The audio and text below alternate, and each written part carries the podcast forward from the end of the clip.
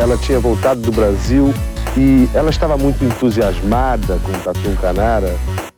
Não sei, isso aí pode ser intuição da mãe, sei lá, de, de outras crianças conversando, não sei. 10! Nota 10! O senhor vai gostar, hein? Bebê diabo parou o táxi na avenida.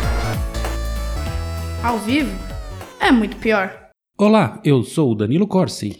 E eu sou a Camila Kintzel. No nosso último episódio do ano, vamos falar de política. Sim, meus queridos, hoje é dia de um personagem intenso e que, definitivamente, foi um dos grandes nomes brasileiros do século XX. Hoje é dia de conhecer um pouco de Leonel Brizola, o cara que se aquartelou no Palácio do Governo do Rio Grande do Sul para tentar garantir que Jango assumisse a presidência e que foi governador de dois estados diferentes e proferiu frases históricas. Mas antes de mergulharmos na história, Camila, quero saber o que o Drinco nos mandou para o episódio final da temporada de 2020. Qual é a boa? O vinho de hoje vem do Uruguai, que é onde o Leonel Brizola tinha metade do país, em fazendas. É o La Mirada Cabernet Sauvignon Canelones 2018, que é muito potente, com tantos taninos presentes. E só para dizer que isso daí, que ele tinha metade do país, é fake news, tá? Tá. É, e com ótimo equilíbrio entre os elementos. E combina bem com o churrasco dos Pampas. E esta belezinha está a, por apenas R$ 69,00 lá no drinco.com.br. Corre lá, compre para o Natal e ajude a gente a manter este podcast em 2021, que está quase aí. Bora brindar? Tchim, tchim. Tchim, tchim.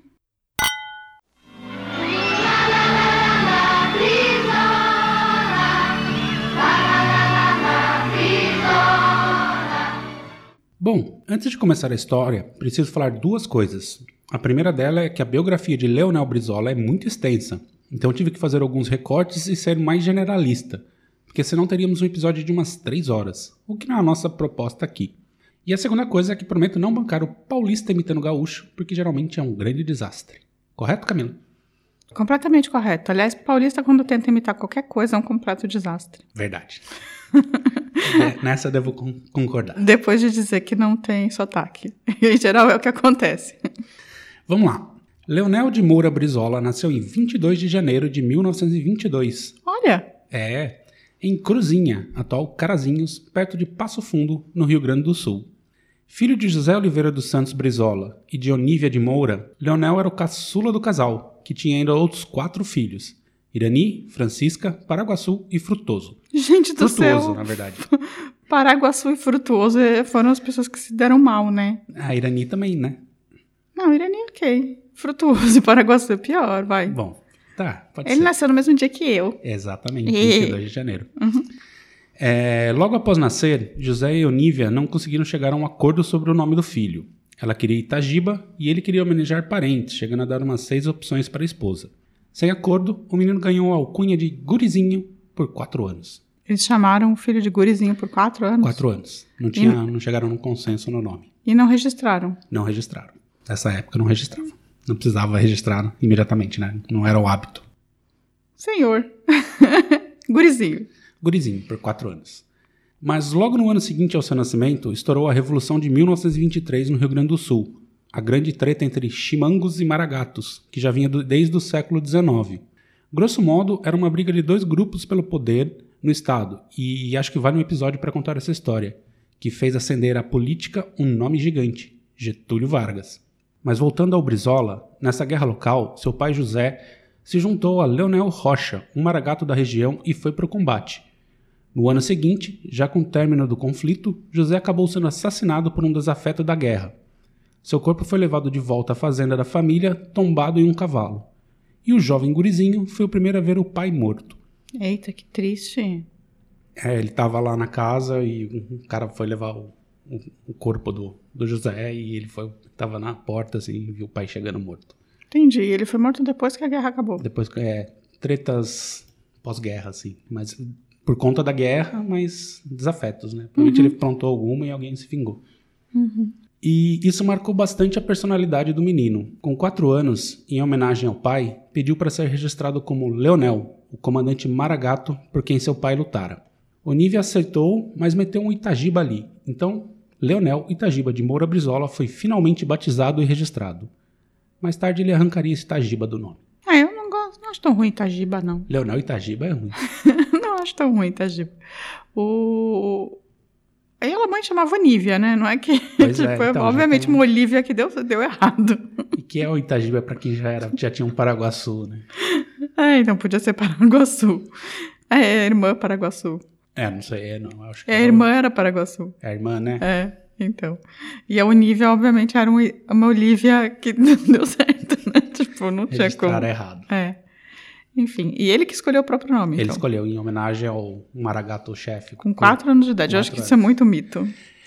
É, eu vi uma entrevista dele contando toda essa história, mas é o Brizola, né? Tô achando que é muito mito Mas essa a, história. a, a irmã dele contou também essa história. A Francisco ou a Paraguaçu? Foi a Francisca. Que Ah, tá. né, Tem um documentário que é o Brizola, de Tempos de Luta, que tem acho que quase duas horas de duração, uma hora e quarenta, assim. Aí a irmã conta toda essa história do que ela que cuidava dele com quatro anos, aí ele falou que queria chamar Leonel por conta Hum. do cara. Sei, sei. Mito. Fica bom, né? Pra contar. A morte de José, obviamente, foi um baque na família. Em uma disputa jurídica pelas terras da família, Onívia perdeu e teve de se mudar dali. E teve de trabalhar na lavoura e com costura para conseguir criar os cinco filhos. Fez mais. Com os quatro filhos mais velhos já se virando na vida, ela decidiu que Leonel deveria estudar e o alfabetizou antes de entrar no primário. Aos 10 anos de idade, ele foi morar sozinho num sótão de um hotel de Carazinho, onde lavava pratos para ganhar comida e carregava malas até uma estação ferroviária. Ajudado pela família de um pastor metodista, recebeu uma bolsa de estudos que lhe permitiu concluir o primário no colégio da igreja metodista. Olha, eles eram muito pobres, então Eles depois da pobres. Ficaram bem pobres depois da morte, na É, verdade, eu eles, imagino. é, eles não eram ricos, nunca foram muito ricos, mas tinha uma fazendinha lá, aí o cara morreu, os caras processaram lá para pegar terra, imposto e tal, expulsaram a família, a mãe teve que se virar e os filhos começaram a trabalhar, ele também, né? Mas a mãe queria que ele estudasse. Nossa, que tristeza.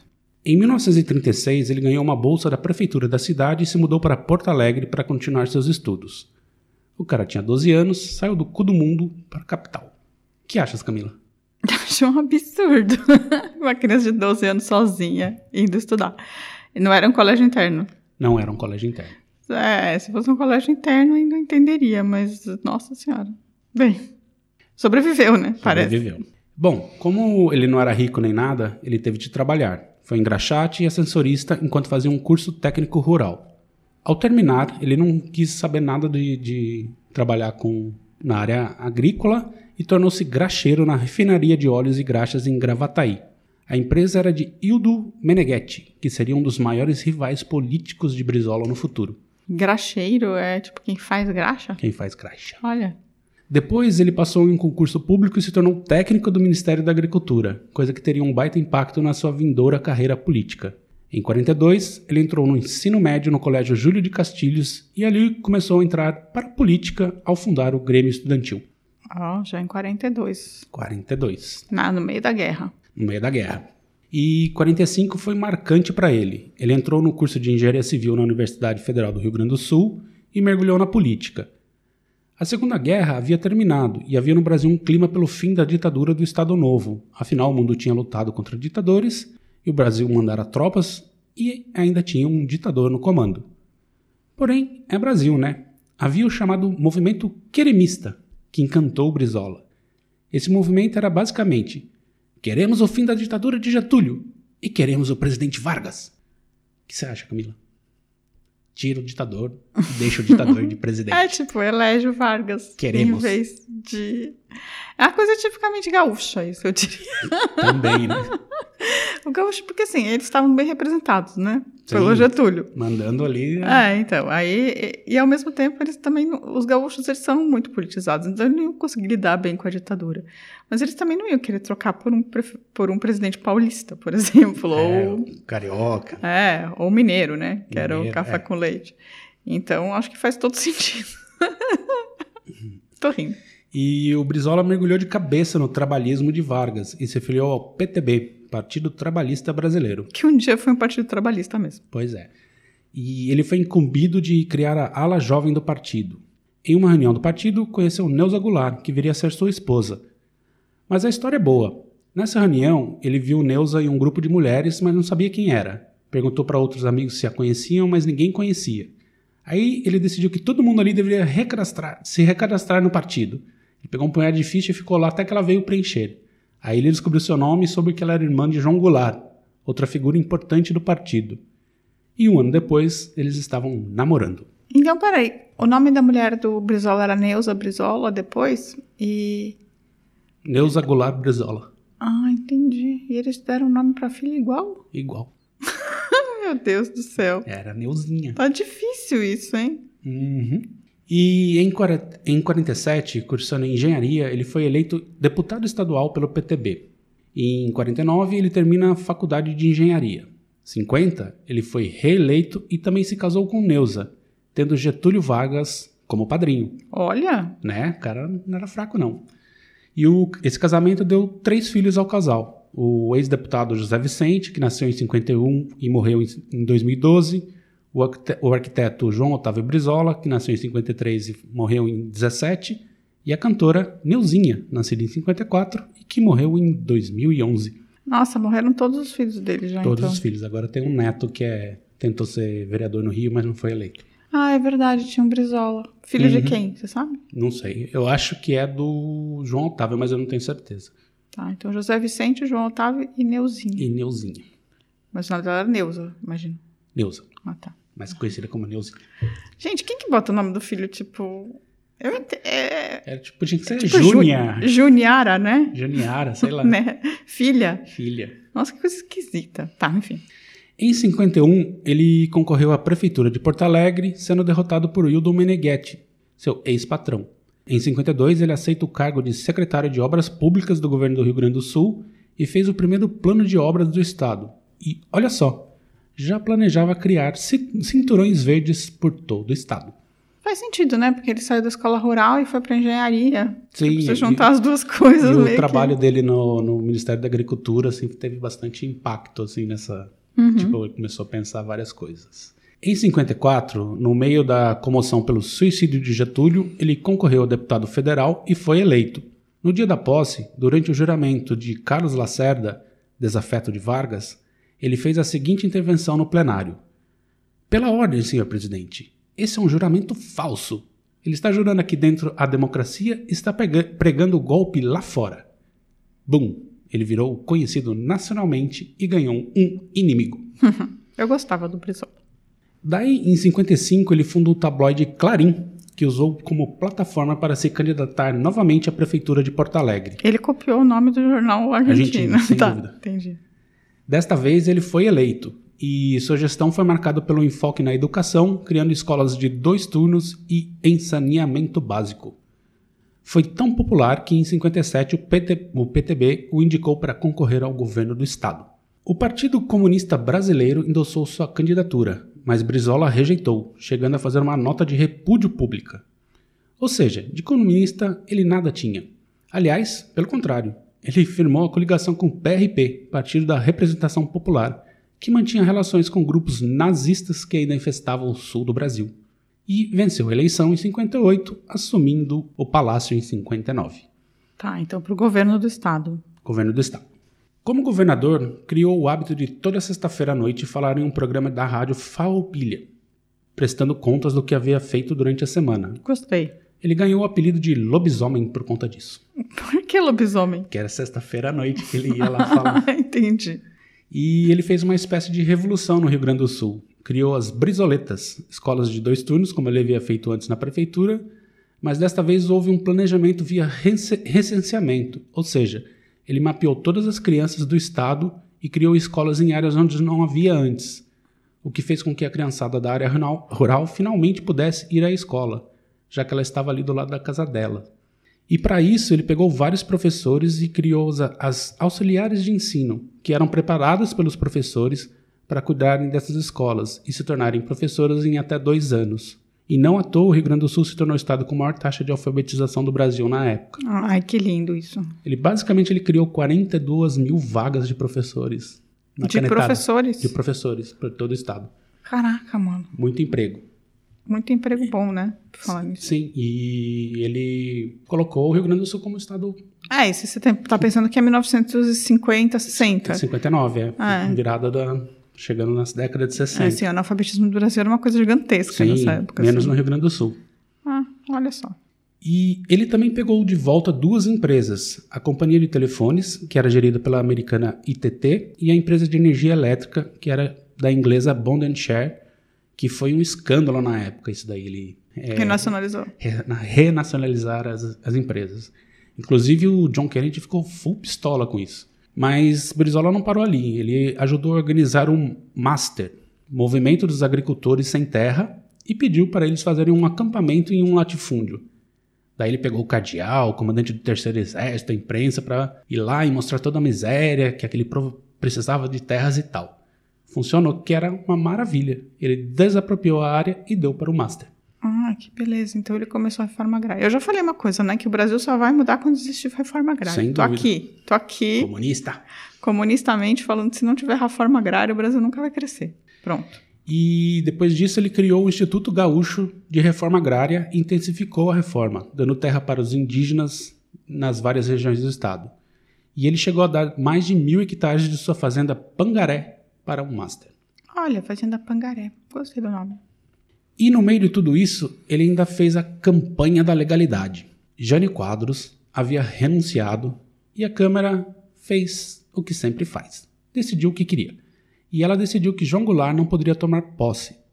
Ele se entrinche- entrincheirou no palácio do governo e usou a rádio para atacar os militares e incentivar a população a ir às ruas em protesto. Ele ganhou o apoio do- de Machado Lopes, o comandante do Terceiro Exército.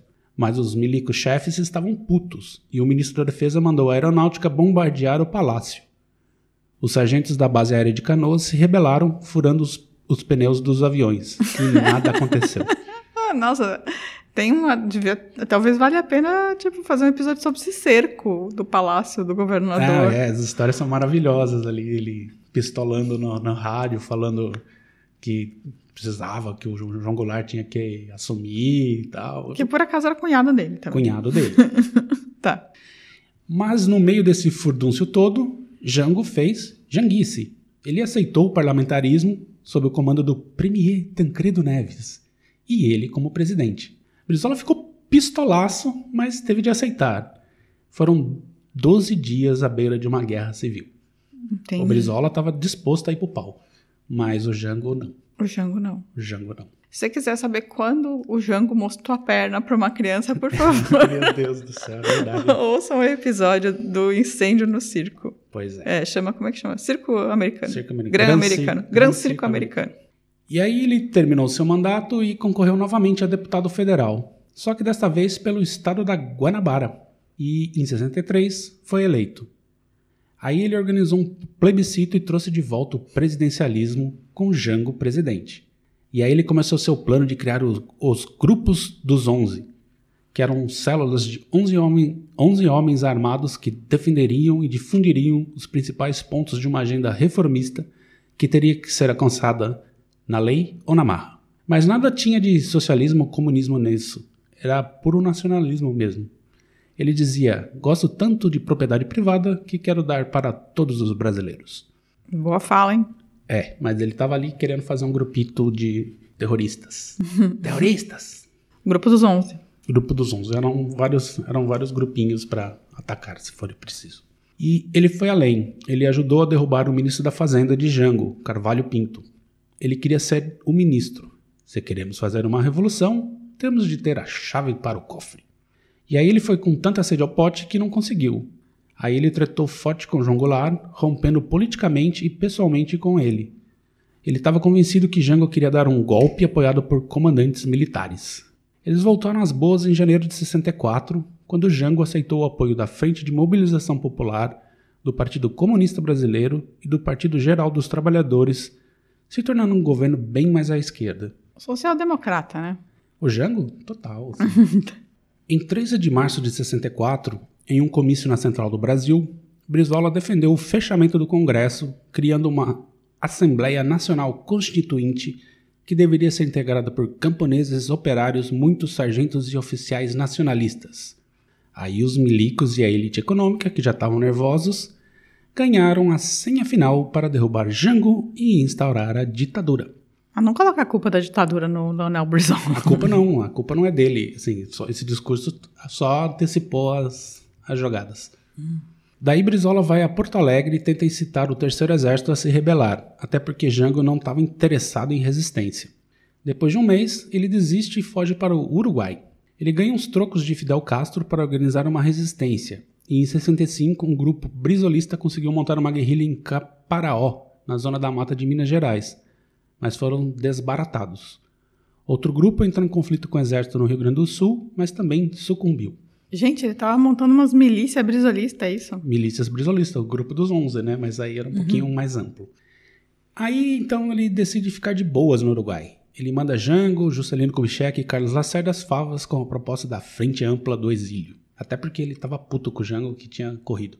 Não quis brigar. E nesse período os militares tentaram que o Uruguai o deportasse, mas não rolou. Até que veio o golpe militar do Uruguai. Jango, Juscelino e Lacerda já haviam morrido em circunstâncias estranhas no exílio. Brizola temia ser o próximo. Para sua sorte, Jimmy Carter, então presidente dos Estados Unidos, mudou a política do país com a América Latina, tirando o apoio à Operação Condor, que instaurou as ditaduras militares pelo continente. E deu asilo político a Brizola, que se mandou para Nova York quando foi expulso do Uruguai. Uia! Aí o jogo virou, né, O queridinha? jogo virou. Mas ele ficou pouco tempo nos Estados Unidos, ele ficou acho que tipo uns três meses só, e de lá ele foi para Portugal. E aí ele começou um contato com a esquerda europeia, né? François Mitterrand, uma galerinha ali. E deixou um pouco o trabalhismo varguista de lado e se tornou mais socialista. Ele voltou ao Brasil em 79 com a anistia. Ele tentou refundar o PTB, mas Goberido Couto e Silva, do- então no SNI, impediu, dando a sigla para Ivete Vargas, a filha de Getúlio. Então ele funda o PDT. Esse aí, cirista hoje, com a Tabata Amaral, com o Supremo, com tudo, sabe? Com as coisas todas aí. O PDT foi um partido muito importante. Foi, né? Mas hoje não é mais. É um partido muito importante ainda. Uhum. Danilo tem uma representação importante no Congresso. É um partido importante. Tá bom. Ganhou a prefeitura de Fortaleza. Ganhou. Em 82, ele se elege governador do Rio de Janeiro de maneira surpreendente. Ele era o azarão. E foi aí que começou sua cine guerra com Roberto Marinho, da Globo.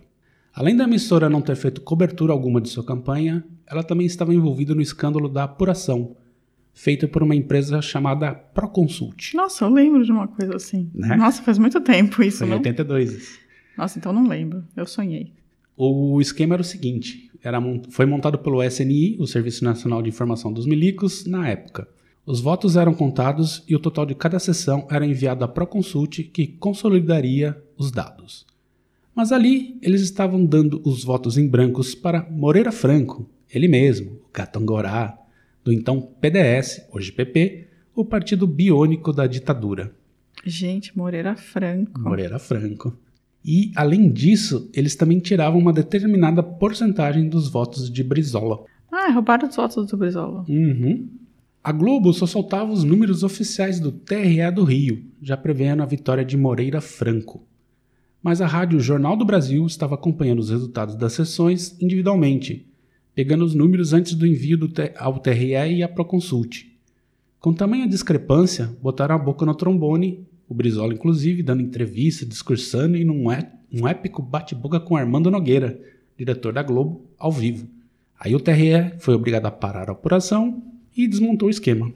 Brizola estava eleito. Olha, então quer dizer que a Rádio do Brasil que salvou o Brizola nesse caso. A Rádio Jornal do Brasil, sim. Olha. E aí, com seu vice, Darcy Ribeiro, e- Nossa, que sonho. e, apoiado por uma série de ativistas afro-brasileiros que entraram para o PDT, Brizola começou o seu governo socialista moreno, como apelidou. Trouxe as brizoletas de volta, agora batizadas de CIEPs, Centros Integrados de Educação Pública, escolas que deveriam estar abertas durante o dia, dando alimentação e atividades recreativas aos estudantes. Ele também chamou Oscar Niemeyer para projetar a Passarela do Samba, o Sambódromo, que ao longo dos- do ano abrigaria cinco CIEPs. Tudo isso enfrentando críticas pesadas da Globo, que chegou a espalhar o bota que o Sambódromo não era seguro, que poderia desabar, já que havia sido construído em tempo recorde para o Brasil. Brizola ficou novamente puto e proibiu a Globo de transmitir o Carnaval de 84, dando os direitos de transmissão para a TV Manchete. O esquindou, esquindou. É. E a Globo ainda tentou fazer um deboche com Brizola ao lançar o clipe de Mentura, de Neuzinha Brizola, no Fantástico em 83, logo após ela ter pousado nua para Playboy, o que Brizola conseguiu impedir a publicação. Mentira, mentira. Nossa, que briga. Voltando ao governo, ele também entregou propriedades para moradores de favela. Segundo Darcy Ribeiro, as favelas não fazem parte do problema, mas parte da solução. Uma solução bizarra, mas no entanto que permitiu que os habitantes das favelas se aproximassem de seus lugares de trabalho e vivessem como uma comunidade humana comum. E aí os moradores das favelas puderam construir suas casas com infraestrutura básica fornecida pelo governo. Interessante. É um na verdade, eles estavam.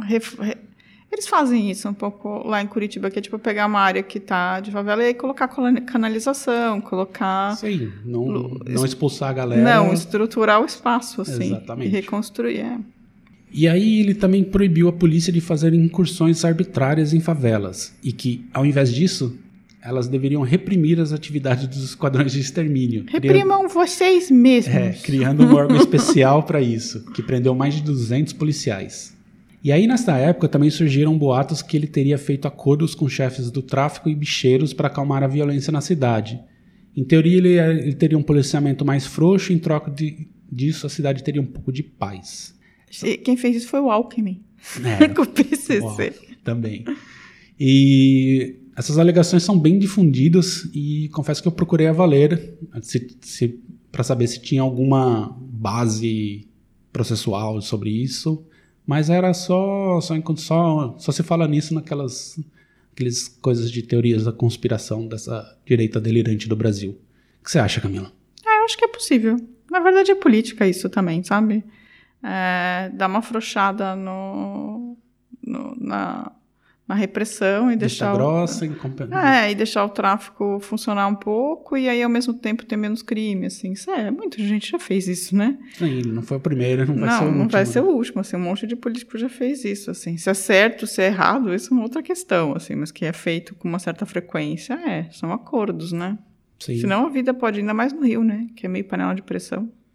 Enfim, aí depois disso ele tentou a presidência da República em 89, ficando em terceiro lugar. Aliás, esta campanha do Brizola é épica nas entrevistas e debate.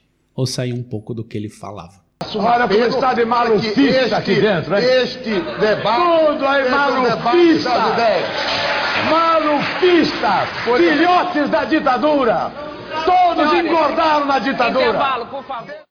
Costumamos dizer que ele é uma espécie de Stalin das comunicações em nosso país. Quem não concorda com ele, ele manda para a Sibéria. A Sibéria do gelo, a Sibéria do esquecimento. Cuidado com o que este jornal publica. Não é mais um órgão isento de informação. Trata-se de um jornal faccioso, parcial, que está empenhado apenas em defender causas que o povo brasileiro abomina. Foi um sustentáculo da ditadura. Ajudou a implantar a ditadura. Manteve a ditadura. Foi à sombra da ditadura que esse jornal tornou-se o centro de um império de comunicação, as organizações Globo. Claro, eles querem continuar com os seus privilégios, com os seus cartórios. E por isso é que temem a eleição de um cidadão independente.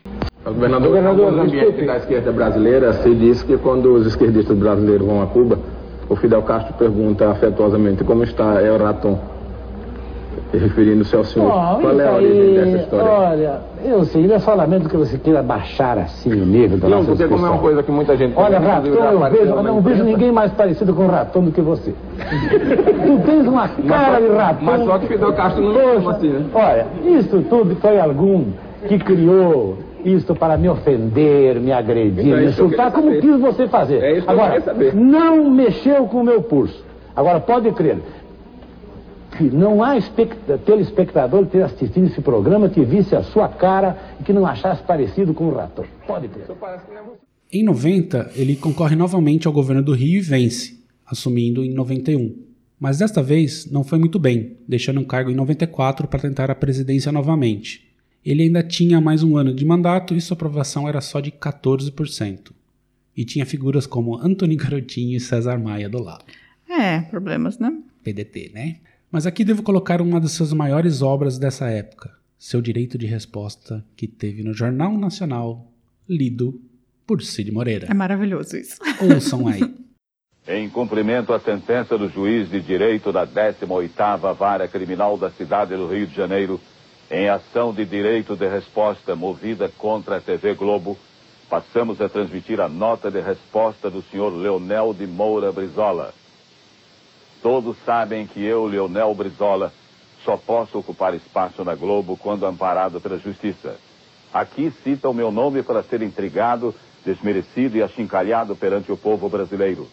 Quinta-feira, nesse mesmo Jornal Nacional, a pretexto de citar a editorial de O Globo, fui acusado na minha honra, e pior, apontado como alguém de mente senil. Ora, tenho 70 anos, 16 a menos que meu difamador Roberto Marinho, que tem 86 anos. Se é esse o conceito que tem sobre os homens de cabelos brancos, que os use para si. Não reconheço a Globo autoridade em matéria de liberdade de imprensa e basta para isso olhar a sua longa e cordial convivência com os regimes autoritários e com a ditadura de 20 anos que dominou o nosso país.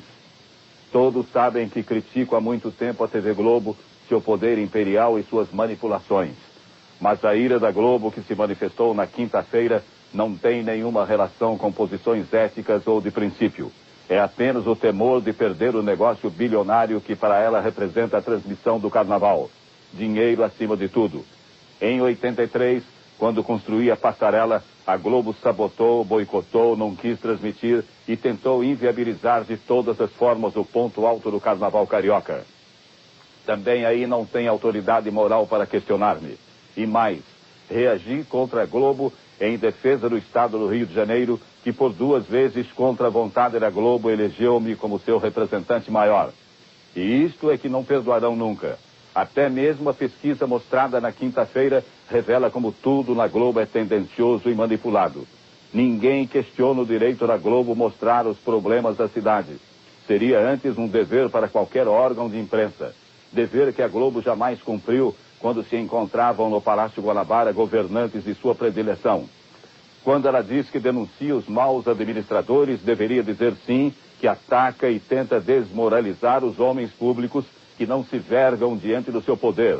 Se eu tivesse as pretensões eleitoreiras de que tentam me acusar, não estaria aqui lutando contra um gigante como a Rede Globo. Faço porque não cheguei aos 70 anos de idade para ser um acomodado. Quando me insulta por nossas relações de cooperação administrativa com o governo federal, a Globo remorde-se de inveja e rancor e só vê nisso bajulação e servilismo. É compreensível. Quem sempre viveu de concessões e favores do poder público não é capaz de ver nos outros senão os vícios que carrega em si mesmo. Que o povo brasileiro faça seu julgamento e, na sua consciência lúcida e honrada, separe os que são dignos e coerentes daqueles que sempre foram servis, gananciosos e interesseiros. Assina Leon... E aí ele chegou super desgastado à eleição, ainda mais porque havia dito que o impeachment de Fernando Collor havia sido um golpe. Pior, sua esposa Neuza havia morrido em 93. No final, ele teve apenas 3% dos votos na eleição. Ainda que continuasse a dar entrevistas bombásticas, o brisolismo parecia ter chegado ao fim.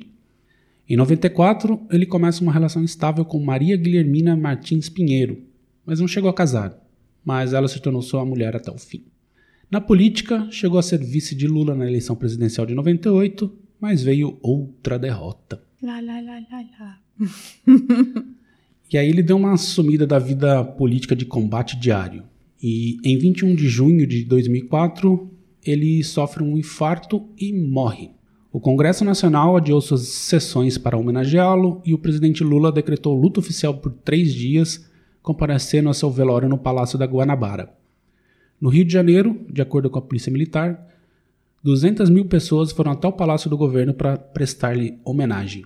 Em 24 de junho, depois de ter sido velado no Palácio Piratini, em Porto Alegre, Brizola foi sepultado em São Borja, cerca de 20 mil pessoas acompanharam o cortejo até o seu sepultamento no cemitério Jardim da Paz, onde também se encontram os túmulos de sua esposa Neuza, Getúlio Vargas e João Goulart. Que vida intensa, não, Camila? O que você achou da história? Eu adorei, assim, tinha várias coisas que eu não sabia. Eu não sabia a biografia do Pisola, eu só lembrava das, as, de algumas aparições dele, assim. E eu sabia que ele tinha se aquartelado na época do, da história do Jango, assim. É, na verdade, assim, ele, ele se rebelou bem na. Porque os caras não queriam deixar o Jango assumir, né? Sim. Ali ficou bem na beirinha mesmo de ter uma, uma guerra civil. Mas o Jango ficou com medinho e falou: não, não, não, não, não deixa o tanquedo. Para de horrorizar o Jango. O Jango ah, era uma boa pessoa. Vera Magalhães da política. O Jango era uma boa pessoa. Uhum. É. Entregou o Brasil de bandeja pros milicos. Jango era uma boa pessoa. É, enfim, é engraçado ele ter sido sepultado em São Borja, né? Ele não Curioso. era de São Borja, mas aí, tipo, deixou todos os principais nomes da política gaúcha no mesmo lugar, né? É, tipo, Tipo- virou um lugar de culto. É, tipo, Getúlio, Jango e o Brizola, Brizola. No, mesmo, no mesmo lugar. É um bom lugar pra Minion ir lá causar, né? Pois é. Enfim, agora é hora de dar uma pausa e já voltamos com os recadinhos.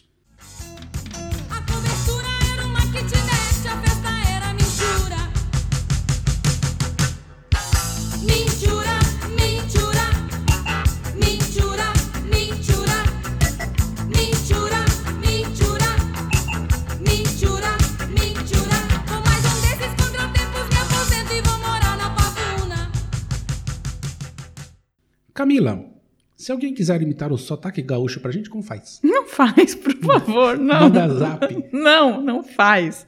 Não faz. É, imita em casa, eu acho que com os seus tá tudo bem, tá? Tá, mas não pode imitar e postar no nosso site? É, não, acho que não pode, não. Não tem como mandar, mandar documentos pra gente. Faz um embed. site. Não tem como embedar nada lá. É, então, gente, vocês podem subir o link pro YouTube e colar o link no comentário, por Dá exemplo. pra fazer também, pode subir um no nossa página no Facebook, né? Um videozinho. Pode, pode. Vídeo ou áudio pode subir. Mas a gente não, a gente não garante que vai ouvir, tá? e eu, não, eu particularmente não garanto, mas o Danilo pode ser que goste, porque ele gosta de Você imitar sotaque fazer- que ele não sabe. Você pode fazer um stories também no Instagram, né? E marcar a gente, né?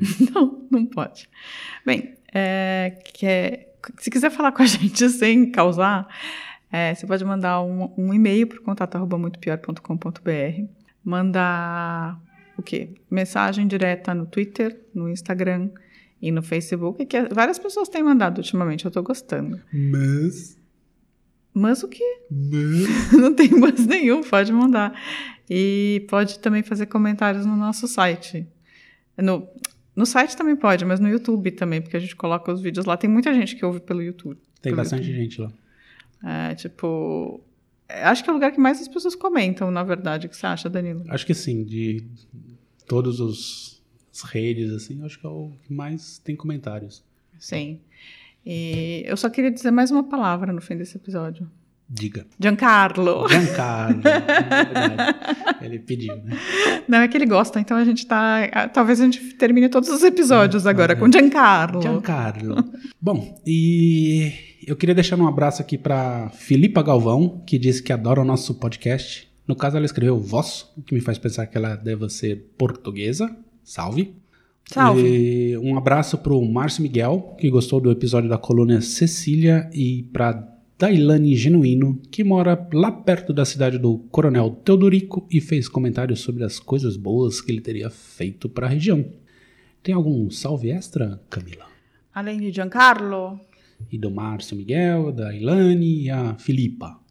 eu tenho. Manda. Eu quero dizer pro área51.com. Eu não sei se o nome dele é esse. Esse é o Nick, né? Também pode ser. qu- Porque é um 4 no lugar do A. E aí, Ah, como que a gente fala não, isso? Ah, é o A mesmo. Falar? É. É que eu sou velha, eu não sei essas coisas. Então, a Área 51, ele falou que já tinha corrido do beijoqueiro. Olha só. Eu achei. Eu achei curioso uma pessoa que já correu do beijoqueiro. Run Forest. É, e o, o Fábio Christian, que, que é um fofo. A gente adora o Fábio Christian. Ele faz comentários muito bons. Muito bons.